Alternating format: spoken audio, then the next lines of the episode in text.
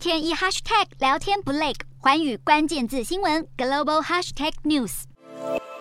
屋顶上的瓦片大面积滑落，站远一点看过去，一大片白秃秃的。这是重庆故宫文物南迁纪念馆的一栋建筑出现了大面积的毁损，而这个情况的罪魁祸首竟然是近来高温的天气。四川省重庆市十三号出现摄氏四十度以上的高温，屋顶和地面温度更是达到了摄氏六十度，整座城市俨然是进入了炙烤模式。根据了解，故宫这栋建筑的瓦片之所以会滑落，就是因为温度太高，把沥青给融化了，才会出现大面积瓦片滑落的现象，建筑被热垮的情况。不仅如此，还有公车候车亭的玻璃直接是被热炸，玻璃碎满了一地。这样的高温不仅出现在重庆。中国有八十四座城市，十三号都发布了最高级别的红色警报。也就是说，这些城市在未来二十四小时内，温度预计将达到摄氏四十度以上。天气实在是太热了，也让许多地方的电力需求暴增，让各地的地方政府开始敦促限电措施。浙江省就呼吁六千五百万的居民要节约用电。不过，还是有多处因为电力供应不足而出现停电的情况。但是，造成停电的原因其实不仅是需求激增的关系，另一个原因就是。中国再次出现了煤炭短缺，而中国有百分之六十的电力都是靠煤炭来生产。为了避免中国又陷入了能源危机，许多地方都开始拉闸限电。除此之外，高温也冲击了农作物的生产。